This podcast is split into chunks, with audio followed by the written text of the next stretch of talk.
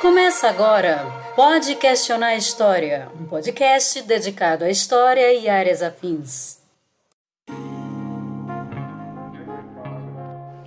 Desde o início da pandemia do Covid-19, aqui no Brasil, vários coletivos, estudiosos sobre o tema e ONGs feministas têm se debruçado sobre o problema da violência de gênero. Isso porque esses grupos têm percebido um aumento nos casos de violência doméstica durante o isolamento social, bem como o aumento de denúncias ao 180. Segundo o relatório sobre os impactos da pandemia na vida das mulheres, elaborado pelas organizações Think Olga e Think Eva, na China, as denúncias de agressão contra as mulheres subiram três vezes mais durante o período do confinamento. Na França, houve um aumento de 32% nos casos de violência doméstica. E no Brasil, somente no Rio de Janeiro, esse, esse número é de 50%. Bem-vindas e bem-vindos ao Pode Questionar História, um podcast voltado aos conteúdos históricos e temas afins. Um projeto ligado ao Laboratório de Pesquisas em História Cultural, LAPEC, do Departamento de História da Universidade Regional do Cariri. Eu sou a professora Sônia Menezes e essa é a série especial Vozes da Quarentena. O tema de hoje é Nós metemos a colher sim, questões de gênero e violência contra a mulher.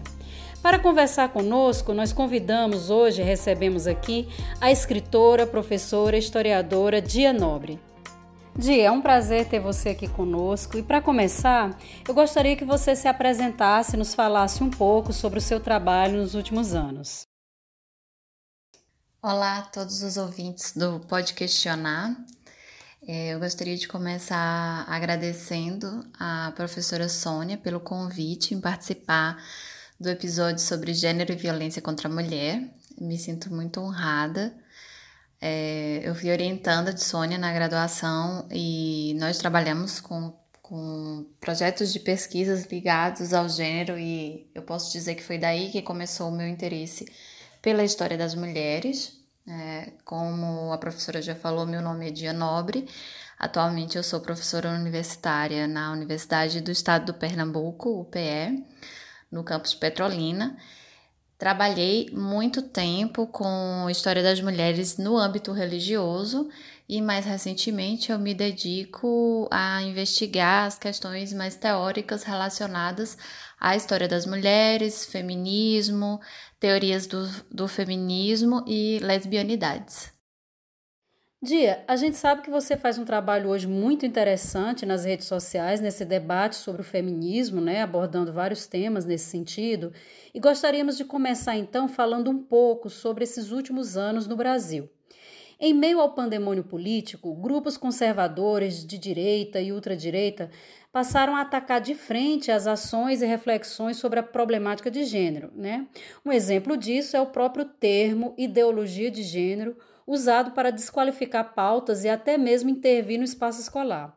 É notório também que temos assistido um crescimento cada vez maior de mulheres, coletivos, ONGs que vêm pautando essa discussão na cena pública. Nos fale um pouco sobre esse cenário do Brasil no que diz respeito a esses debates de gênero e feminismo.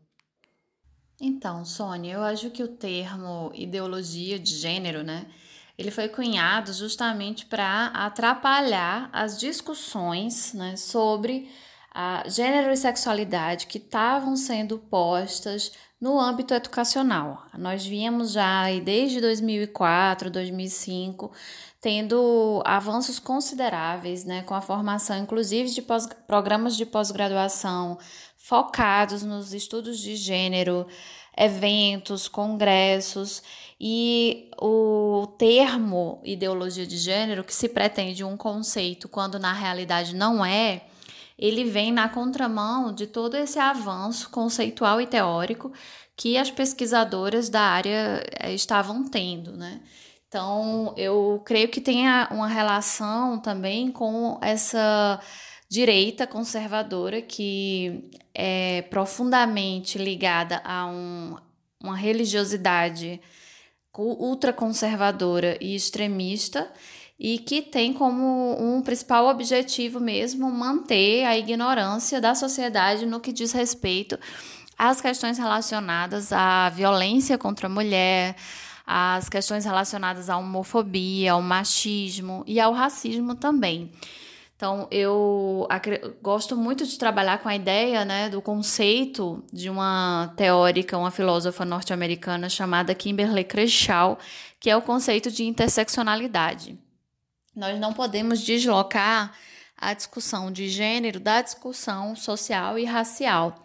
Então, eu acho que esse avanço do conservadorismo no Brasil, junto a essas políticas econômicas neoliberais e religiosas, principalmente de uma bancada política neopentecostal no Brasil hoje, denunciam bastante um projeto de silenciamento dessa, desses grupos que são considerados no Brasil enquanto minorias, né, como os grupos de mulheres, uh, o movimento negro, as redes LGBTQ+, que de 2000, dos anos 2000 para cá se organizaram e ganharam muita força.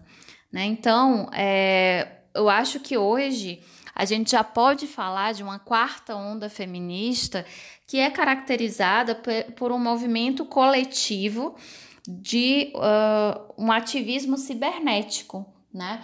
De grupos de mulheres em, em, produções individuais, produtoras de conteúdo, mas também de coletivos de mulheres que estão empenhados em produzir conteúdo feminista.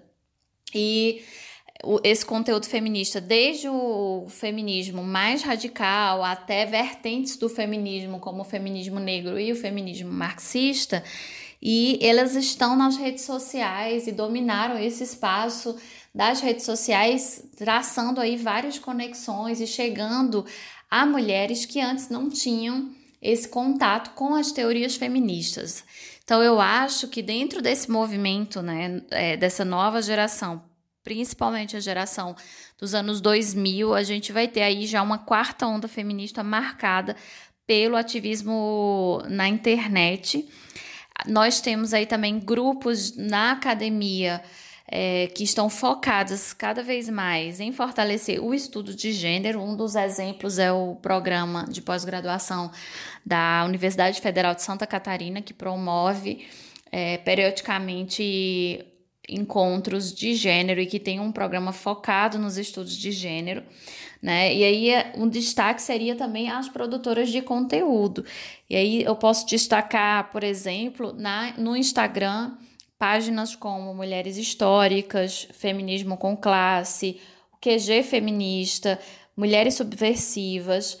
Tem um podcast muito interessante chamado Pessoal é Político, que são mulheres que estão discutindo teoria feminista do ponto de vista não só do feminismo radical, mas também do feminismo é, marxista, socialista, no caso, e também as produtoras de conteúdo relacionados ao feminismo negro, que hoje é um, um foco, digamos assim, de maior combate mesmo ao racismo e ao preconceito de gênero na sociedade, né? Como, por exemplo, nós temos a Jamila Ribeiro e a Carla Cotirene numa linha de frente de divulgação do feminismo negro né? E páginas como a Femi Mesmo, a página Femi, que é coordenada pela Tricila Oliveira, que tem um trabalho muito interessante, é, inclusive em quadrinhos com o Leandro Assis, a Jade do Somos as Netas das Bruxas, que vocês não puderam queimar. Enfim, é, você tem aí toda uma rede né, de produção de conteúdo muito empenhada e que hoje em dia já se configura como uma onda feminista. Acho que você nos trouxe aí um painel muito importante sobre esses novos lugares de atuação das mulheres e do feminismo, não é? E a partir dessas suas considerações, nós gostaríamos de refletir um pouco agora sobre esse momento de pandemia que nós estamos vivendo. Em sua opinião, como ele tem influenciado diretamente, não é? E por que nesse aumento de violência de gênero, além de outras problemáticas enfrentadas pelas mulheres nesse espaço doméstico? Então, Sônia, é, o coronavírus ele veio como mais uma bomba, né, para o feminismo, né, mais um desastre para as mulheres, porque é, nós temos uma grande parcela de mulheres que dependem, que trabalham, aliás, em serviços que durante a pandemia foram considerados serviços de menor demanda, como por exemplo o caso das é, empregadas domésticas, das secretárias, né? Das mulheres que trabalham no comércio. Então, são empregos que eles caíram em demanda. E isso fez com que as mulheres elas ficassem mais dentro de casa, né? E aí a gente vai ter um aumento dessa presença feminina dentro de casa, juntamente com os, com os companheiros, e isso significa uma é, prisão para essas mulheres com seus agressores, na maioria dos casos, né? Um dos grandes, uma das grandes questões que se coloca hoje é no que diz respeito à dupla jornada feminina, né? A mulher que trabalha dentro de casa e fora. Com a pandemia, essa a gente já pode falar de uma tripla jornada. A mulher agora ela não só trabalha dentro de casa com as tarefas domésticas, mas ela precisa cuidar dos filhos e do marido. E ainda, em muitos casos, fazer um trabalho home office. Então você tem aí a mulher integralmente dedicada a esse espaço doméstico e, consequentemente, mais vulnerável aos, aos ataques de possíveis agressores, de possíveis companheiros que são agressores, né? É, a gente tem, por exemplo, em abril, a gente teve um aumento de denúncias no 180, cerca de 40%. Embora a gente possa considerar que, se em tempos normais nós temos muitos casos de subnotificação, esse número ele também está sujeito a ser um número muito maior, né? Uma vez que, é, como essas vítimas elas estão presas com seus agressores, elas também estão mais vigiadas e aí menos, é, elas têm menos possibilidade de denunciar. O Banco Mundial, ela, eles realizaram uma pesquisa entre março e abril, justamente com o objetivo de medir o impacto da pandemia na vida das mulheres e foi detectada uma queda nos registros de boletim de ocorrência é, em torno de 43%, sendo que os relatos de brigas por vizinhos aumentaram. Então, é, o machismo ele não faz quarentena, ao contrário, ele está o tempo inteiro presente. Né? E aí a gente tem um presidente, né, um líder de uma nação que tem falas totalmente inconsequentes e irresponsáveis. Por exemplo, ele chegou a dizer que a culpa da violência doméstica era justamente a imposição ao isolamento. Né? Se estão os dois em casa, obviamente os dois irão brigar, segundo o, o presidente. Ou seja, ele retira totalmente né, da, das costas do machismo e dessa sociedade patriarcal que nós temos essa culpabilização pela violência contra a mulher e joga na no coronavírus, né? Joga a culpa no coronavírus, uma vez que ele, segundo ele, a economia não pode parar. Então ele, como ele quer que as pessoas estejam nas ruas trabalhando, ele reverte esse discurso em prol daquilo que ele acredita. Mas aí você tem, por exemplo, a ONU, né, no setor de mulheres da ONU, lançou um documento chamado Covid-19 na América Latina e no Caribe, justamente com orientações voltadas às mulheres em tempos de isolamento, alertando justamente contra as agressões e mostrando como essas mulheres que cumprem dupla jornada dentro e fora de casa são as mais afetadas, porque elas têm menos trabalho e uma sobrecarga no trabalho doméstico.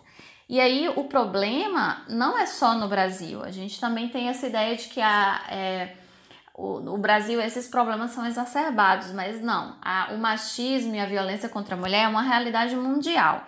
Então, durante esse mesmo período da pandemia, a gente tem um aumento de denúncias na França em 30%. Né? A BBC de Londres, ela, eles fizeram uma pesquisa denunciando casos na Índia, nos Estados Unidos, na Itália, na Alemanha. A gente teve um caso extremo na Malásia, onde o governo lançou uma campanha na televisão para que as mulheres fiquem em casa, se arrumem para seus maridos e cuidem dos seus maridos para evitar a violência. Né? Na China, os casos eles dobraram. Então a gente vê aí que o problema hoje é, diz respeito justamente à dificuldade que essas mulheres têm para denunciar por conta também de falta de políticas públicas que considerem a violência contra a mulher realmente um problema. Realmente são dados muito preocupantes e assustadores, né? É, falando sobre esse aumento da, da violência, vários coletivos feministas e até algumas marcas famosas criaram mecanismos para que as mulheres possam denunciar seus agressores, não é? De forma velada, digamos assim, para que eles não percebam essas denúncias.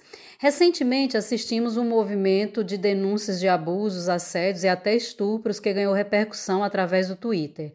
Uh, mas em termos de apuração e denúncia formal, quase nada foi feito. Como você avalia essas iniciativas e o que precisamos fazer para que elas se tornem mais eficazes? Então, é, no que diz respeito à ideia da denúncia velada, que é essa denúncia feita através de dispositivos que disfarçam a denúncia com o meio de proteger a mulher do seu possível agressor que está vigiando-a, né? Eu vejo prós e contras, né? Eu vejo prós no sentido de que é, a sociedade civil está tomando para si um problema muito sério, que é o problema da violência doméstica e da violência de gênero, e é, tomando algumas medidas para tentar amenizar ou combater isso de alguma forma. Então, quando você vê, por exemplo, campanhas como a da Argentina, né, na qual é, existe um código da máscara vermelha para as mulheres que ligassem para farmácias ou que fossem a farmácias pedindo por máscaras vermelhas, que elas fossem entendidas como um pedido de socorro ou como os botões de denúncia nos aplicativos de lojas varejistas, quando a mulher procurasse por maquiagem, né, bases, enfim. É, eu vejo isso como uma iniciativa muito importante né, desses órgãos, dessas lojas, dessas instituições para tentar trazer uma solução ou pelo menos remediar um pouco esse problema da violência doméstica, mas também eu vejo como um, muita preocupação, porque eu acho que isso denuncia a falta de políticas públicas voltadas né, para a defesa da mulher nessas situações. A gente tem, por exemplo, a Lei Maria da Penha, que é uma lei importantíssima, mas que na realidade ela não dá conta da especificidade de muitos casos que nós temos de violência doméstica. Principalmente porque não existem é, políticas incentivadoras, não existem também políticas de manutenção dessas mulheres que muitas vezes não denunciam porque tem medo de passar fome, tem medo do que pode acontecer com os filhos, não tem com quem deixar os filhos, não tem um trabalho digno, né? Então, eu vejo esses mecanismos, essas iniciativas com esse duplo olhar, né? Um olhar que eu vejo que é positivo, porque diz que a sociedade civil está atenta a isso, mas, por outro lado, fala também de como o governo não está atento a isso. Então, eu acho que são iniciativas que a gente pode ter é, de modo a, como eu posso dizer, de modo a trazer o problema à tona, mas que não podem ser definitivas e que não podem se resumir a isso, né? E aí eu vejo que um modo eficaz de tratar a violência de gênero é falar sobre a violência de gênero, principalmente nas escolas, para crianças e adolescentes, para que elas entendam desde muito pequenas uh, o contexto em que em que elas vivem, um contexto de uma sociedade machista, patriarcal, onde a mulher ainda é vista como um, um ser inferior, onde muitas mulheres elas não têm direito à dignidade da pessoa humana, onde elas são submetidas a condições de trabalho humilhantes, degradantes, como a prostituição e a pornografia. Então, acho que falta ainda medidas educacionais para que a gente possa é, tratar a violência de gênero e a violência doméstica como realmente um problema de saúde pública, que é o que eu acho que ela é, né? Dia, muito obrigada. Sua participação aqui, sem dúvida, foi muito rica, nos trouxe importantes reflexões sobre eh, a discussão da temática de gênero e principalmente sobre a problemática da violência de gênero enfrentada por muitas mulheres hoje em seu cotidiano. Fica aí o convite para próximos programas para a gente aprofundar ainda mais essa discussão. Muito obrigada. Eu agradeço imensamente a oportunidade e o convite da professora Sônia de participar do Pode Questionar. Desejo vida longa ao projeto, acho que é uma iniciativa importantíssima para a gente começar a pensar questões históricas em proximidade maior com a sociedade e principalmente com uma linguagem mais acessível também às pessoas que não são historiadores de formação. Aproveito para deixar o convite para quem quiser curtir a minha página no Instagram, dia.nobre. É, lá vocês podem encontrar vários textos sobre feminismo, sobre literatura, que tem sido o meu foco né, de trabalho. E agradeço mais uma vez a oportunidade. Muito obrigada.